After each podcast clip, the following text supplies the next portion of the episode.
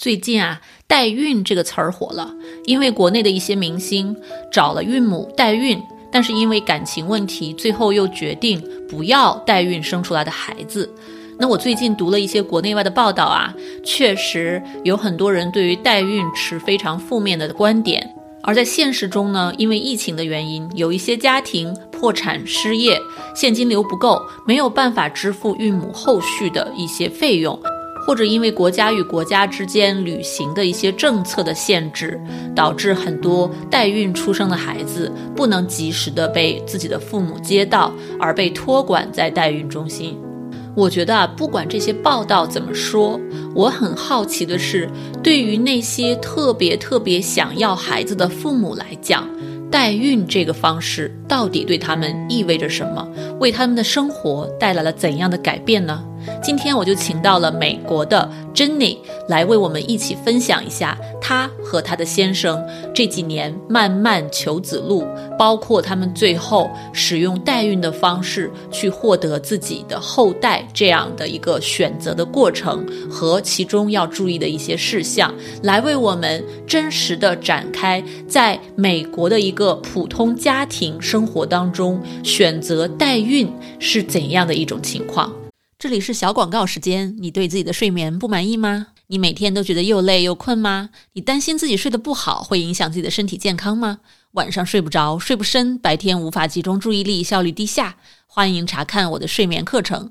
，mindbodygarden 点 com 斜杠 sleep，教你如何在一个月内科学的摆脱失眠困扰。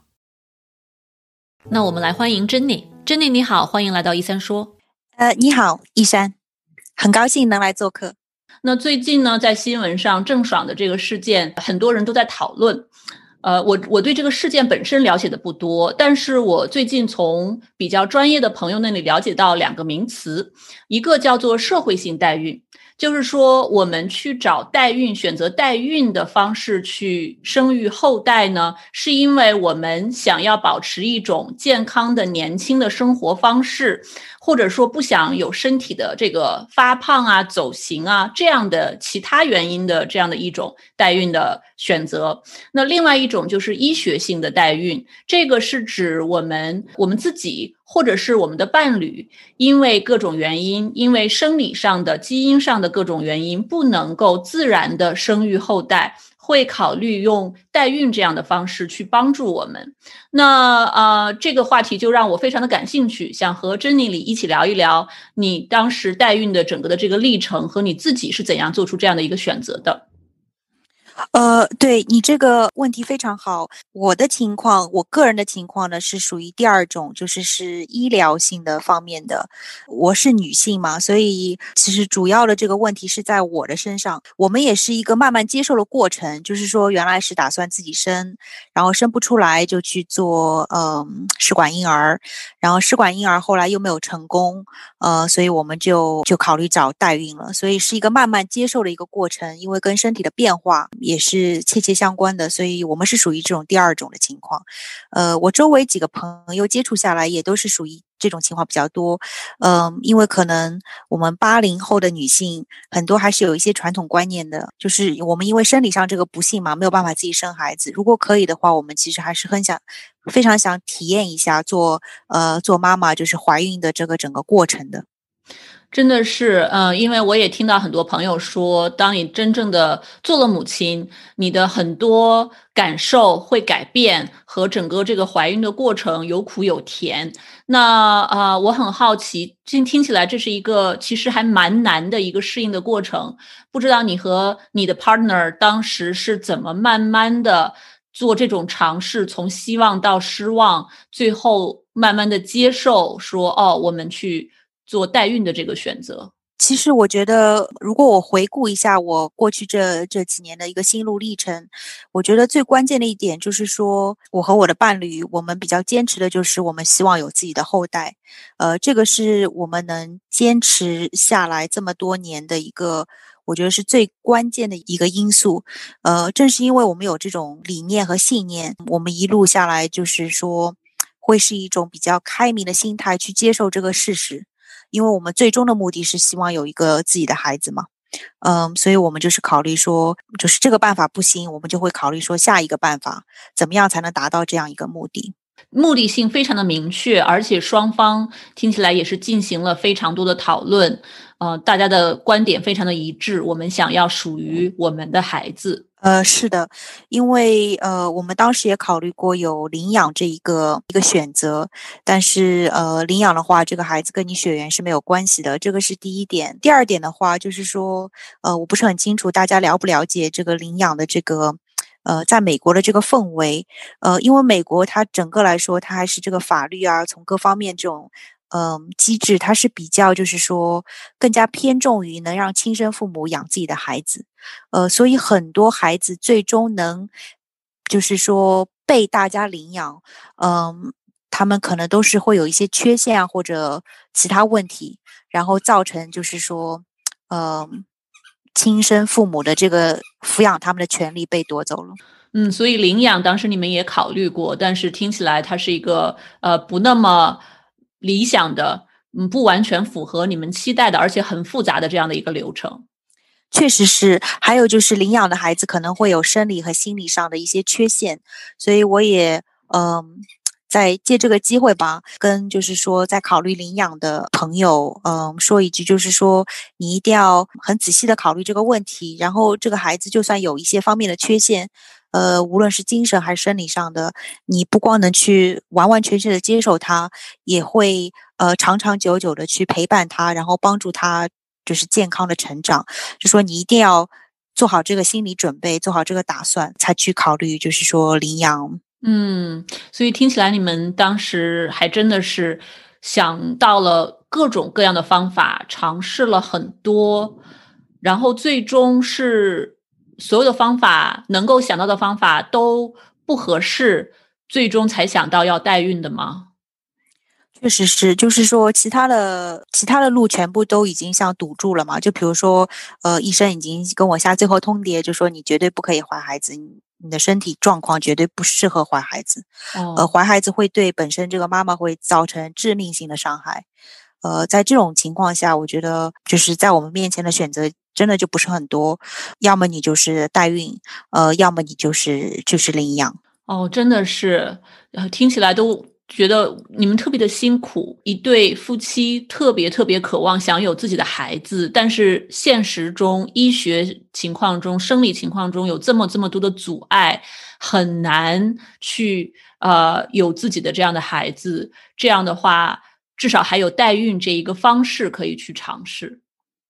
哎，确实是依山，呃，我们心里是特别特别感激有这样一条有这样一个选择给我们，呃，我想。我们这种情况啊，如果在二十年、三或者三十年之前，呃，即使在美国这种国家，也是个非常可望而不可及的事情。更别说在一些就是说，相对于法治啊、体制各方面还没有、还不是特别完善的一些国家，呃，这种是我觉得是天方夜谭，是很难。很难去考虑会去达成的，所以我们就可能是会一对会成为一对没有孩子的夫妻。我觉得这可能对我们来说是非常大的遗憾。所以代孕这个这个现象的存在，我们对对这个现象的存在是非常感激的，因为它它给了我们一个不一样的选择，然后也给了我们一些呃人生的希望。嗯，对，真的是我看到有很多的媒体啊，很多的文章，因为不同的角度，他们来看待代孕，有时候会把代孕给污名化。但是从你们自己的一个经历来看，真的是代孕是多了一种。啊，养育后代、生育后代的一个选择，弥补了你们有可能的一种遗憾，对吧？因为现在先进的技术，因为这样的一个服务的存在，你们可以拥有属于你们两个人的真正带着你们基因的这样的一个孩子，而且你们是特别想要这个孩子，然后在这个之后也会非常也准备好了去全身心的关爱。培养这个孩子和这个孩子一起成长，所以代孕其实是为你们开了这样的一扇门。确实是。那么当时代孕的这个流程大概是怎么样子呢？是很多很多的夫妻可能在这个过程中也是需要做很多的 research，做很多的调查呀，去了解这个过程。那你们当时是有专门的机构帮助你们吗？还是自己要做很多的前期工作呢？我们自己的情况呢，是我们自己做了很多准备工作，呃，也做了很多调查研究，呃，但是据我所知呢，现在也有些机构会帮你整套，就是做的非常非常的完善跟全面。呃，当然，嗯，这个费用就会，呃，它也会体现他对你的这个服务嘛，他给你的服务非常多，呃，那你可能就是要，嗯，有相应的花费去，嗯，去去去去，嗯，去去享受这种这种服务，然后，呃。我觉得整个流程的话，我大致想一想是这样一个经过。呃，首先第一步就是说，你作为一对夫妻，你必须有自己的受精卵。嗯，所以第一步都是说，就是创造受精卵的过程，对吧？因为如果你说哦，我们是一对不孕夫妻，然后我们一个受精卵没有，然后我现在找代孕，你没有一个东西可以放在这个代母身体里嘛？所以第一步其实是受精卵。达到那一步呢，对很多人来说，其实就已经是一个很大的挑战。呃，因为。比如说，呃，很多女性现在会推迟生育年龄，呃，这样造成的后果就是说，他他根本身体里面就可能已经没有卵子了，呃，所以他创造不出生受精卵，呃，或者现在很多男男性，因为比如说在计算机这种领域工作，很多精子已经受受影响了，呃，所以他也没有办法，就是说创造出很好的受精卵，可能他要经过一些很呃复杂的技术来筛选。呃，才能筛选出来可用的精子，然后去受孕这个卵子，然后达成这个受孕卵。所以第一步呢，都是创造一个受孕卵的过程，呃，受精卵的过程。然后你呃，受精卵你手里有了之后，我觉得你可以找代理了，就是说你找一些代呃代理机构，他们专门帮你去找代母，呃，有点像是一个帮你匹配的一个牵牵红娘的一个呃红娘的一个过程，呃，他会。呃，了解你的一些要求啊，你的一些状况，然后他帮你找到匹配的代孕妈妈，这是第二步，你要找一个代理。找到代理之后，一般他会有一些不同的选择的代孕妈妈给你，所以你当中你还要去挑选，然后你会去跟这些代孕妈妈联系，然后你当中再去选一个你比较心仪的。呃，这个方面就大家可能想法都会不太不太一样哦。呃，就比如说我只举一个例子，呃，有些人会想找一个比较瘦一点的代孕妈妈。因为他会说，嗯，如果是找一个，比如说比较肥胖的大姨妈妈，可能会影响我这个小孩将来怀孕出来也会比较肥胖，他就不想面临这样一个情况嘛，他就会找一个比较瘦的。这些都是一个非常个人的一个选择，呃，甚至包括呃种族啊或者所在地啊之类的，嗯，但最后结果就是说，第三步你会就是在。代理机构提供的这些代孕妈妈之中，你选择一个跟你最符合的，然后你跟他交谈，然后你也觉得你们可以就是合作下去，因为毕竟孕育一个孩子是一个呃至少是一个一两年的合作关系，所以你想确认就是这是一个你比较心仪的一个代孕妈妈。然后第四步就是你一切确认之后，你要跟代孕妈妈，嗯，正规的途径的话，你要签一个比较详细的合同，呃，比如说我们的合同有四十页。然后合同里面会很详尽的列出所有的呃我们的一些要求想法和大姨妈妈对我们的一些要求和想法，呃，还是我举一个例子，呃，比如说我们不希望大姨妈妈在怀孕的，就是最后一个周期，呃，做很多呃旅行，因为比如说她已经怀孕三十周了，然后她还到处坐飞机啊或者坐长途汽车，呃，会影响这个。这个早产儿的这个几率嘛，会提高这个几率，所以我们就会比较担心。所以我们说你在第三周期的时候，就是最后一个周期，呃，就不要做任何长途旅行，就是说最好你还是待在家里，然后离你待产的医院比较近。呃，万一你有早产的这个风险，你可以马上就医，然后顺利生下宝宝。嗯。所以这个合同呢是一个比较复杂复杂的过程，然后你们会把你们之间对互相的要求全部记录下来，然后就是走法律程序嘛，把它合法化。然后你签完合同之后呢，呃，你的呃 IVF 的医院就可以着手开始帮你准备受精卵移植。呃，受精卵移植之前，他也要给代孕妈妈做一些很多准备工作啊，比如说他要给你吃一些药，防止你自己排卵。呃，因为万一他在给你放受精卵的时候，你自己身体里面 也产生呃卵子，或者你也受孕了，这样的话，你可能怀孕的时候是怀了自己的孩子，而不是你代孕的这个孩子。呃，所以他会做一些很多准备工作，就是让你的身体状况处于一个完全可以接受这个受精卵，而且是一个其他人的受精卵的这个情况，呃，然后就帮你移植。然后接下来呢，你会过两周，过一周，过两周，就是隔一段时间会去做一些测试，比如说测血啊，比如说去验心脏，看看这个小这个小的受精卵有没有发育成有一个小心脏啊，有心跳啊之类的。嗯，一切顺利的话，希望你呃移植完之后九个月，你就可以有一个 baby 抱在你手里了。嗯，当然，baby 抱在你手里的时候，呃，前期和后期也有一些准备工作，就是说你要把你这个 baby 合法化。呃，你在 baby 可能没有出生的三四个礼拜就开始要跟法院打一些交道，然后确认就是说，呃，宝宝出生的时候，呃，出生证明上写的是你的你的名字，而不是代孕妈妈的名字。嗯，然后在小孩顺利出出生之后，你可能也要跟法院做一些呃递交材料这些这些工作，然后就是说，嗯，就是确认你有一系一系列合法的这个文件在手里，嗯。当然了，这些就是说你的律师会帮助你，呃，所以你一般找了代理机构，代理机构也会推荐一下他们，推荐一些他们合作很久的一些律师，所以这些你都不用太担心。嗯，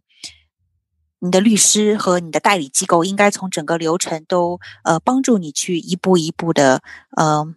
顺利的，就是进行你整个整个过程，直到最后宝宝到你手上，然后你也有合法的文件。哇，看起来真的是一个很复杂，而且而且很漫长的这样的一个要精心准备，而且一直到到后续还有很多工作这样的一个过程。确实是，尤其是在美国，呃，是一个法律，呃，相对于来说是一个非常健全的国家，因为它有这些法律在那儿，所以你也必须就是说遵守它的各项法律。因为比如说，如果你呃律师没有帮你拿到准确的材料，我听说过听说过例子，就会造成一种，比如说你带着这个新生宝宝去机场，然后坐飞机，但是你不能提供证明说这个宝宝是你的宝宝。那这样的话，其实在美国的法律看来是个非常危险的事情，你你可能被会被误认为是拐带儿童。哦，是呢，嗯，对吧？所以就说这些工作你都要做到，嗯。但是好处也是，就是说美国的这个整个法律是比较健全的，所以他也会就说你如果走走正常的途径，呃，走正常的法律途径，走通过正常的这种机构、医疗机构也好、代理机构也好，来来完成整套系统的话，你也会觉得有非常多的保障。嗯，听起来这个环节当中其实有可能出现问题的环节是非常的多，但是如果走法律程序，至少在美国来讲。代孕相关的法律，你觉得是比较成熟的？就作为你们期待这个孩子的父母双方来讲，你们夫妻会觉得这个法律啊和这些签的合同条款真的是非常的很好的保护了你们的权益，也保护了孕母的权利。呃，确实是我最大的体会就是说，一切都走。都走就是合法正常法律的这种途径来，然后你就会得到保障。就比如说，我也可以举一个例子嘛。就比如说，呃，美国其实是有一个呃机构，它专门就是做这种叫做是帮助型的怀孕，好像叫 assisted 呃 fertility，它有专门有这样一个机构，然后这个机构就会贴出来单子，说哪些，比如说医院是呃是在是属于他们认可的。有哪些律师也是他们认可的，所以像我们的话，我们都会在这种单子当中找到医院，找到这个律师，我们一起合作，而不会说是说呃去找一些没有得到这些机构认可的医院或者是律师，因为就比如医院的话，如果我们去找一个，比如说在这方面经验不足啊，或者是没有整套很完善的这种系统的这种医院，呃，可能会。产生一些状况，就是说，倒是会可能会有很多非常不好的后果。就比如说我刚刚提到了一点，你要你要给那个代孕妈妈，就是说一种药，然后就是抑制她自己的卵巢分泌任何卵子。因为如果你不去这样做的话，如果她作为一个正常女性，每个月在分泌卵子，然后她在这个当中又发生性关系，然后无意中受孕。呃，然后你再去移植你的受精卵，对她的身体来说，别人的受精卵其实都是一个异族来的器官。就跟你移植一个其他人的肾器官，你的身体会产生排异现象，所以他身体会接受他自己的受精卵，而会就是提前排异掉你的受精卵。那如果你以为这个是你的小孩，但是大孕妈妈生完生出来之后，十个月生完生出来之后，一看不是你的小孩，我觉得那可能你会非常的非常的失望，然后会产生非常多的法律问题，因为在整个怀胎过程当中，你要给他非常多的呃酬劳。哇，这个听起来方方面面都有很多地方，就是这种专业的机构、专业的律师，他会对。特定的这个话题、这个主题特别的了解，呃，从医院的角度，他知道要去注意些什么，要去防范一些什么；从律师的角度来讲，他也知道有哪些地方这个法律范围内是要涵盖的，是要尽可能的保护双方的权益的。我可以再举一个我很切身的例子，嗯，呃，我的医院就是找的是一个非常权威的一个一个医院，然后他们就是对大孕妈妈的把关非常非常的慎重和严格，嗯。好多次，我的代孕妈妈，呃，我们最后选中的代孕妈妈都被他们拒绝了。哦，但是我觉得这个其实是保障了我的利益，因为有一些代孕妈妈，比如说她其实整个妊娠过程中，她会产生非常多的疾病，就造成她呃习惯性的早产，嗯，然后我的医院就拒绝了，因为他们很详细的看了她每次。呃，生孩子时候的这些经历嘛，然后这些呃医疗的这些记录，呃，基本每生一个孩子可能有几百张纸的医疗记录，然后我的我的那个医院就是每一张纸全部看，然后把这当中所有的细节都看到了，然后最后他们作为一个评估，就说这个大姨妈妈不适合。呃，如果他们没有做这种很完善、很专业的分析和研究，呃，我们可能用了这个大姨妈妈，但是我觉得几乎可以肯定的是，我们会拿到一个早产儿。呃，然后有些人会说，哦，现在这个社会很先进啊，如果你早产其实没什么，嗯，但是其实如果你跟懂医的人去聊一聊，早产儿是有很多弊端的，就比如说大部分的早产儿，就算你是只早产四周四周，他们的肺其实都是没有发育完全的，所以在当今这个世界，你想在新冠这么流行，如果你有一个小孩子天生就是一个肺器官非常弱的，甚至是不足的。其实我觉得这个对大多数父母来说，可能是一个非常忧心的事情。所以这种把关就是要靠非常专业和有经验的医院啊，还有律师啊，就是来帮你做好这道防护墙。因为毕竟我们都是普通人，对这些了解是非常有限的嘛。嗯，真的是，如果你不说，我还真不知道。因为我传统观念里面想象，就是好像机构给你一些孕母的备选人，夫妻来做最终的筛选。对吧？就像你们说的，你们去面试他们呀，读他们的材料啊，你们去选择。我没有想到有经验的医院还要再帮忙再筛选一层，真的是特别的好。就听起来这个医院特别的负责任，会去啊审阅那么多的 medical record，那么多的医疗记录，然后最终去帮你们决定说什么样子的孕母能够提高你们产生一个健康的。啊，婴儿的这样的一个几率，对的，确实是。那回顾这整个经历啊，你觉得最大的一个、最让你感慨的地方，不知道有没有呢？首先，第一点就是钱的费用的方面的问题，就是说，呃，嗯，听说非常的贵。对我开个玩笑，就是说，走上代孕这条路，我觉得真的就是一条不归路。呃，这个钱真的是，嗯。非常的多，然后呃，时时会超出你的想象，所以我觉得准备好充足的资金很重要。然后就说你要你要确定，就说你有呃充分的，就是资金你可以调动来去完成这件事情。因为我觉得对于我们大多数人来说，可能最糟糕的情况就是说你进行到一半，你发觉你钱没有了。对啊，这样就说你以前投进去的钱你也打了水漂，然后你最后没有得到自己想要的东西。呃，所以我觉得钱这个是很现实的一个问题。呃，你要准备非常非常充足的资金。那你这个有没有一个上限？可能没有上限，或者说有一个大概的区间，就是你觉得对于大部分的想想通过代孕的方式在美国有自己属于自己的孩子的夫妻来讲，他们比较安全期间，他们可能要准备多少 range 这样范围的一个资金比较好？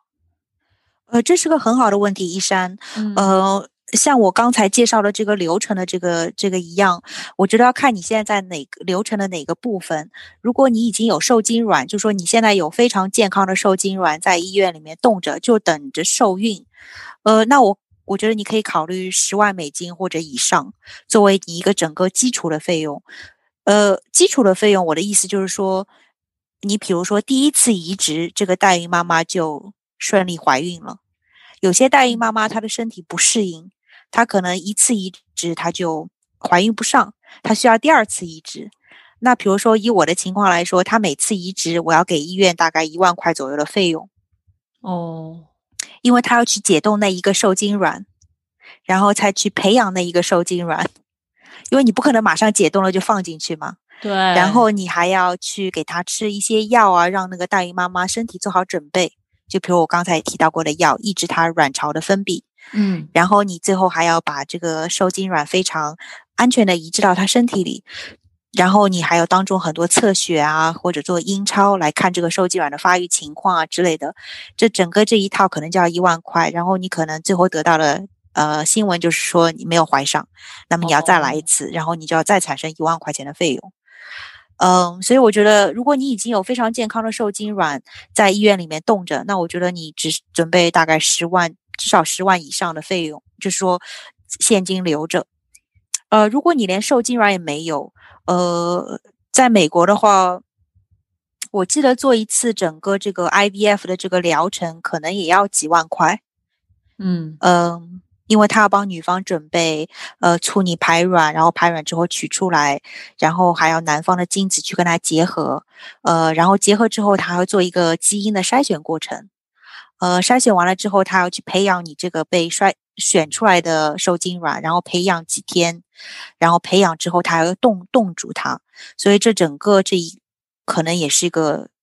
至少几万块钱的过程。对，而且还是假设一次就就有有比较好的，可能多几颗受精卵，对吧？要不然你还要再来几轮。嗯，对。然后这个当中呢，我觉得你上次讲过一个 IVF，但我。我一个感慨就是说，呃，可能正常的女性在三十岁的时候，可能你像我们中国人的话，或者亚裔，一般比如说三十岁左右，卵子都还卵巢还很健康，可能你做一次促卵，可能取个二十颗，但最后你这二十颗卵子能变成健康的受精卵的几率，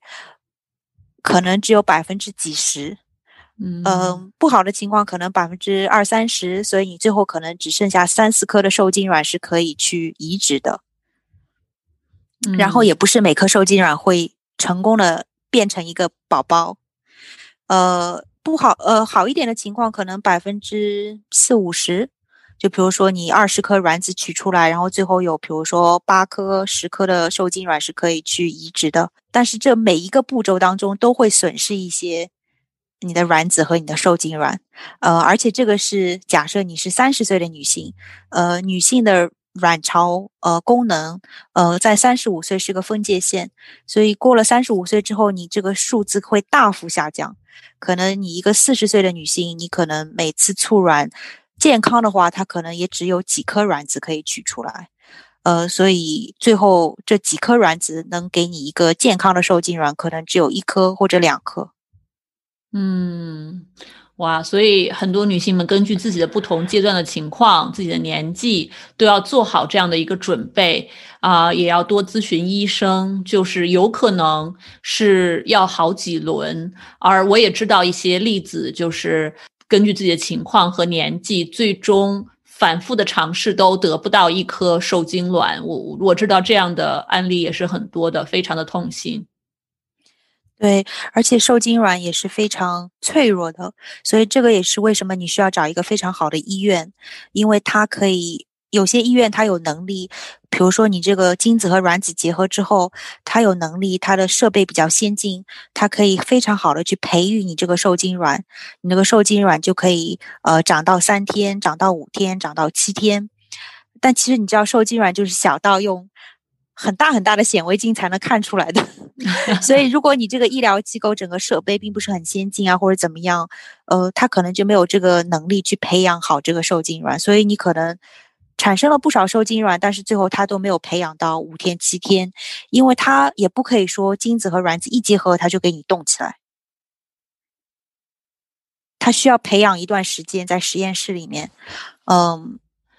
这点很重要，嗯，所以就不光是说一个医生他给你取的技术融合的技术有多好，这个实验室他后期培养，嗯，他怎么去对待你这个取出来的呃融合好了的受精卵，这个也很重要。所以找一个非常靠谱的老牌的或者很先进的这样的一个医疗机构就太太太重要了。确实是，而且你也可以这个作为你在评估他们的时候的一个指标。有些医院它可能这个损耗率特别大，可能你最后有十个卵子可以去受精，然后最后拿到手的受精卵可能只有三颗。呃，有些医院可能就非常高，比如七八颗。这个当中你都要去了解这种细节，就是从中去嗯，去去就是窥视他们的这个呃技术方面的这个能能力。嗯，真的是，我知道这些数据好像都是公开可查，他们都会上报给 CDC 呀。然后就像你刚才说的那些啊，那些机构的一些这个辅助怀孕的机构，对，有些辅助怀孕的机构，大家都可以去查这样的一个信息，嗯，特别有帮助。节目差不多到最后，那珍妮，我想问一下，如果我们的听众们有一些人对代孕有在考虑啊，或者说对于自己目前的这个生育状况有一些忧心，那你有什么啊最后的一个建议给我们的听众们？呃，我的建议就是，如果你有一丝丝的担担忧，呃，早动手比晚动手强。呃，因为我也有一些朋友，女性朋友，她会比较担忧。呃，她比如三十五岁的时候，她在担忧自己的卵子质量。呃，我听到过最可可，嗯，可怜的一个例子，就是她三十五岁的时候在担忧自己的卵子质量和数量，然后她等了六个月再去取卵子这些做取卵子这件事情，然后很遗憾的是，医生跟她说，你现在已经一颗卵子都没有了。呃，因为她的身体在短短六个月之内就发生了巨大的一个变化。嗯，哇塞，对，所以这个是我听到过比较可怜的，就是说，嗯，比较让人难过的一个例子，是确实的例子，因为是我们这个圈子里面大家一直平时会交流的，听到的一个真人真事。嗯，我通过这个例子就给大家，呃，我我能给大家为最好的一个建议就是说，如果你有一丝丝的担忧，呃，你不妨。早些着手去了解、研究或做这个事情，嗯，就说你可以去找一些医院去去谈谈话，因为这些谈话其实都是免费的。你可以去上网查一些资料啊，或者你可以自己身全身做一个检查。比如说你是你现在是一个三十多岁的女性，你不是很确定自己到底还有没有卵子或者卵子的数量，其实呃，我们通过验血就可以得到这个结论。所以是个非常简单的事情，呃，所以你如果有一些担忧，你就可以去验一个血，要求医生去验一个血，然后他可以很快速、准确的告诉你，你你的卵子的储备会有多少。呃，所以我我我给大家的建议就是说，你如果有担心这方面的，呃，这方面的事情，早些动手比你晚些动手强，因为你越晚动手，你会发现你可能的选择会。会非常少，像我朋友，像我这位朋友，就是他，如果他没有卵子，他他没有这个选择，就是说可以拥有自己的孩子，因为你时间已经不能倒转了，所以他唯一的选择就是领养，或者是呃通过正常的途径去合法的途径去买买其他人的卵子，但是这个小孩就是跟跟我这位朋友是没有血缘关系的，呃，如果他很重视这件事情，那么。可能我觉得就是他的一个一个遗憾吧，人生的一一点遗憾。现在很多呃，我们听到的例子，其实问题也不光在女性这一方面，很多男性也是，而且呃，有一些男性朋友会比较反感这件事情，比如说做去医院做一个很很简单的精子检查，呃。我我另外有个闺蜜也是，她的老公就是很多年不愿意去检查，然后因为我闺蜜自己本身有一些妇科病，所以很多年他们都误以为问题全是在我的闺蜜身上，直到很多年之后，她所有的尝试，就是所有的呃任何的方法都尝试过了，还是怀不上。结果查出来，其实问题的关键是她老公的精子。啊，是的，是的，这个其实也很重要。就大家不要觉得哦，因为女人有一个年龄的一个这样啊，在多少岁之后卵巢会发生什么的变化，大家好像都会在关注哦。作为一个女性，我要提早准备，这只是一方面。我记得我在冻卵的时候，我的医生也跟我讲说，你要注意这个之后精子的质量，呃，也是非常重要的，不光是要看卵子的质量。确实是，而且因为现在。嗯，生活中我们接触太多的东西是非常打击这个精子的质量的。呃，因为像我的朋友，就是他不是有不好的习惯，他也不是天生的。我觉得他可能就是在比如说计算机行业啊这种从事时间太久，所以他的精子全是变异的。所以他们后来要经过一个非常高级的一个技术，就是把它千千万万亿亿万万中精子 挑出来。唯一几唯一几个可以是派上用场的 精子，哇，这听起来好复杂的一个过程。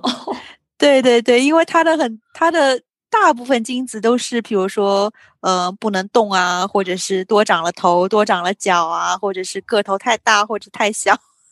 哇，所以大家一定要注重健康的生活方式和很多现在就就防不胜防，对不对？这么多的电子产品，我们都睡觉手机都是在床头，对，然后。不不管是不是计算机行业，就包括我自己，每天对着电脑的时间真的是太多太多了，我都想不出来有什么时间是不对着电脑的。所以你说这会对我们的身体产生什么样的影响？对我们的精子卵子产生什么样的影响？这个是我们自己可能主动看不到的一个东西。嗯，对，所以我觉得就是提早行动，呃，然后。嗯，不要假设任何东西，像我朋友就是一直假设问题在她身上，而不是她老公身上，呃，这样他们会耽误很多时间，所以他们最后有自己的宝宝，其实都是已经四十多岁了，但是他们在整个求子过程已经进行了可能近十年，才最后有自己的宝宝，嗯。当然，他们最后的他们这个例子的话，结最后结果是好的，但是他们可能会想说：“哎，我原来想多有几个宝宝，但是我现在已经四十多岁，我可能就只有想一个宝宝啊。”还有就是觉得可能浪费了十将近十年的这个这个情感啊、金钱啊，但其实在解决一个不是问题的问题。对，就是走错了方向，很努力，嗯，这个，但是走错了方向，所以感觉夫妻双方要有很好的沟通，也要一起配合这个过程。对，然后提早行动。嗯，提早行动，嗯，非常棒，非常感谢珍妮跟我们分享这么多实用的、特别有意义的这样的一个话题。呃，我真的觉得代孕这个话题，我们需要用更客、用更客观的态度来对待它，然后真的结合我们自身的一个需求，这是一个呃多了一种选择，多了一种方式，其实是能给我们带来很多的希望。但同时，我们也要注意不要滥用它，在这个过程中也要注意保护好自己的权益。是的，走正规途径，呃，走法律程序，嗯，一定要走正规的法律途径。好，谢谢 Jenny 今天来到我们的“一三书”栏目。好，很高兴跟大家呃今天能一起聊天。谢谢一山，你请我过来做客。听完了 Jenny 的分享，你对于代孕这件事情怎么看呢？欢迎给我们的节目下方留言，让我知道你的想法。感谢你来收听我们这一期的“一三说”栏目。那这是我们今年二零二一年的第一期，也想在这里祝大家新年快乐。今年我们的一三心理诊所也会继续推出一系列的公益讲座，下一场呢安排在二月四号，是由之前非常受欢迎的言语语言治疗师 Sam 来给我们更多的讲一讲言语语言矫正发音，以及如何更加自信、更加有效的表达自己。具体的讲座信息呢，我们之后会放在我们的网站 mindbodygarden 点 com，我们的谷歌页面还有我们的 Facebook 页面都会同步发布。如果您有兴趣，欢迎来参加。那我们这期的一三说栏目就到这里了，我是主持人一山，我们两周后见。